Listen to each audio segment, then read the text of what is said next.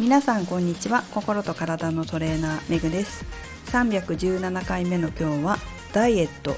できてるつもりだった間違ったフォームでのストレッチエクササイズをお送りします。実はこのタイトルの話は私の話なんですよ。私自身もパーソナルトレーニングといって、まあ、個人個人に、えー、生徒さんのトレーニングメニューを作ったりそのメニューのトレーニングがきちんと正しくできてるかっていうのをこうチェックするっていうことをします。それと同じように私も時々人にチェックしてもらうんですよね、まあ、先輩だったりとかあとは普通の行ってるジムのスタッフさんとかに見てもらったりするんですけれども自分で気づかない癖っていうのがやっぱり私にもあるんですよ。体の癖動きの癖トレーニングの癖。で見てない見えてないわけじゃないですか。自分で動いてる姿っていうのは見えてなかったりするし見えてない部分が体の癖を作っていたりするんですよね。この体の癖がついたまま動くと怪我をしたりとかどっか痛めたりっていうことがあります。で今回私も自分の体の癖にまた気がついたんですけど、まあ、今回はね大事に至らなかったんです。でそれはおそらくそのサッカーをやってる時にだけ使うっぽいんですよね。その足足首の動きなんですけどまあ、でもそれ続けたらもしかしたら怪我してたかもしれないなというふうには思いますが、えーと、この間サッカーをちょっとある専門にやってる方に教えてもらったんですよ。えーと、基礎練を教えてもらったんですね。やっぱりサッカーってやっぱ基本練習大事だと思うのでしっかり止めてしっかりなんていうかな蹴りたいところに蹴るっていうことってすごく大事な基本的なものなんだけれどもちゃんとできてないなって思うので、まあ、そこを中心に教わったんですね。で教わった時に体の癖を指摘してもらったんですよ。こういうふうに足首になってるよって教えてもらってあ本当だ。自分で気づかないうちにボール蹴る時そんな癖あったんだって思ったんです。で直さなきゃなと思って帰ってきてで普段トレーニングするんですけど、まあ、トレーニング上半身と下半身に分けて行っていて、まあ、下半身のトレーニングをした時にそのサッカーと同じ動きをするトレーニングをするんですけどその動きをした時にその足首になってたんですよ。であこれ普段のトレーニングでも力入れよう力入れようと思って足首を曲げてたんだなっていうことに初めて気がついたんですよ。そのトレーニング何年も何年かな？1年ぐらいかな？サッカーやってからだから2年ぐらいかな？やってて。で生徒さんにもそういうトレーニング、まあ、ちょっと似たようなトレーニングをしてもらってるんですけど生徒さんもそういう癖がある人がいてであこの人足首こういう風に曲げる癖があるなって思ってこう自分はね生徒さんには客観的に見てるからなってるよって教えられるんだけれども自分の癖って意外と本当に見てないなと思って気がつかなかったんですよ。で初めてサッカーの時にそういう癖あるよって言われてトレーニングであ本当だってこんな形でトレーニングしてたんだと思ってびっくりしたっていうことがあったんですよね。でまあ今一生懸命そういう足首にならないようにしっかりターゲットとなる筋肉を使えるように、えー、変なねフォームでやらないように気をつけてトレーニングしています。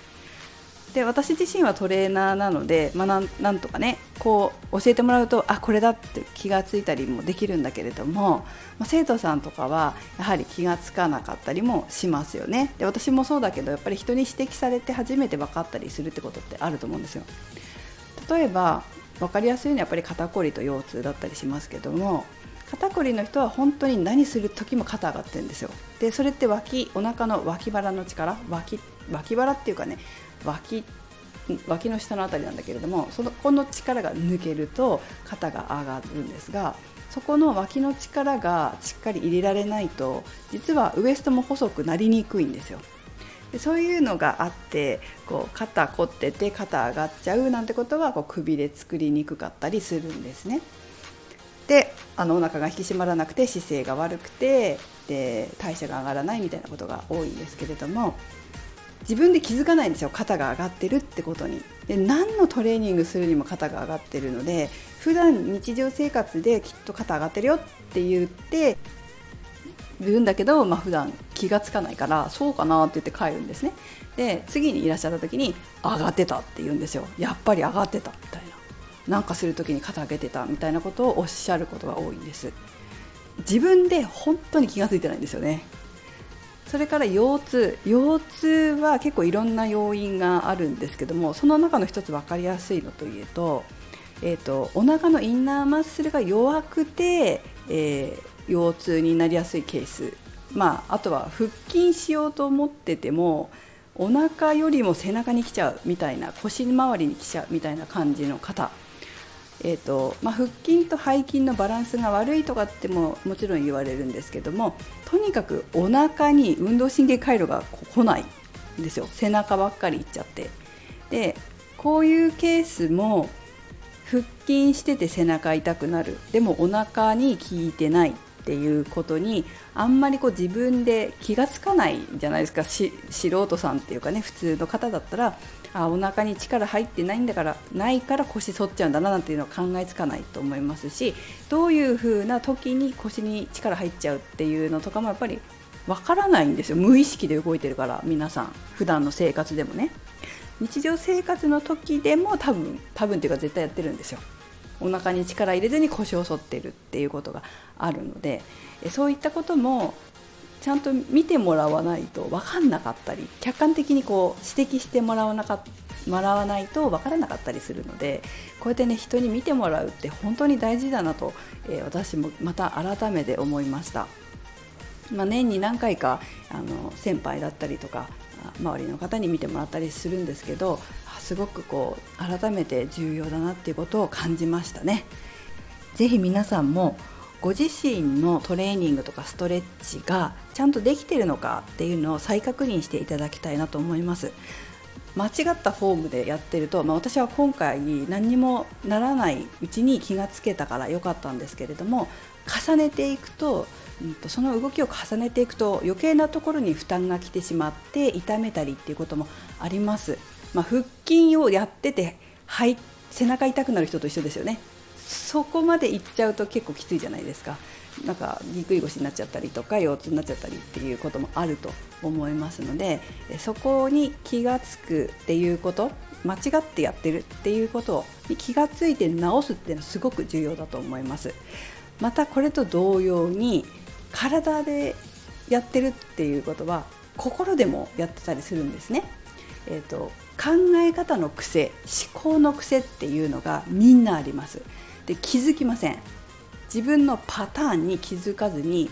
えー、なんだろうトラブルを起こしてたりするんですけど例えばすごい分かりやすい例はいつもあの誰かに浮気されるとかいつもそうだな誰かに騙されるみたいなことがあるとしたらそのパターンが実は思考パターンが頭の中にあるんですよ。でも自分で気づいてないんですよ。だけど同じことを繰り返す。あとはこう同じ理由で仕事をいつも辞めてるとかね。必ず体と同じようにパターンが思考にもあります。でそこも自分で気づけないのでやっぱり人に指摘さしてもらうっていうのはすごく重要かなと思います。慣れるまではね、まあ、慣れてもやっぱり自分で気がつかないことってあるんですよ。私自身もやっぱりあるしその常識の範囲外自分のね自分の常識だと思ってることの範囲外に正解があったりするので、え、自分で思ってることはすごく小さな枠の中のものであって外に正解があるかもしれない上かもしれないっていうのをちょっと頭の中に入れておかれるといいんじゃないかなと思います。体も心も癖があるよと。で自分で気がつかない無意識になって動いてる。無意識になって考えてると気がつかないので外から指摘してもらうっていうのはすごく重要だよっていうのを覚えておいていただけるといいかなと思います。さて明日から新しい目黒のスタジオがオープンします、ま機会がありましたら学芸大学にお越しの際はお立ち寄りください。はいではメグでした。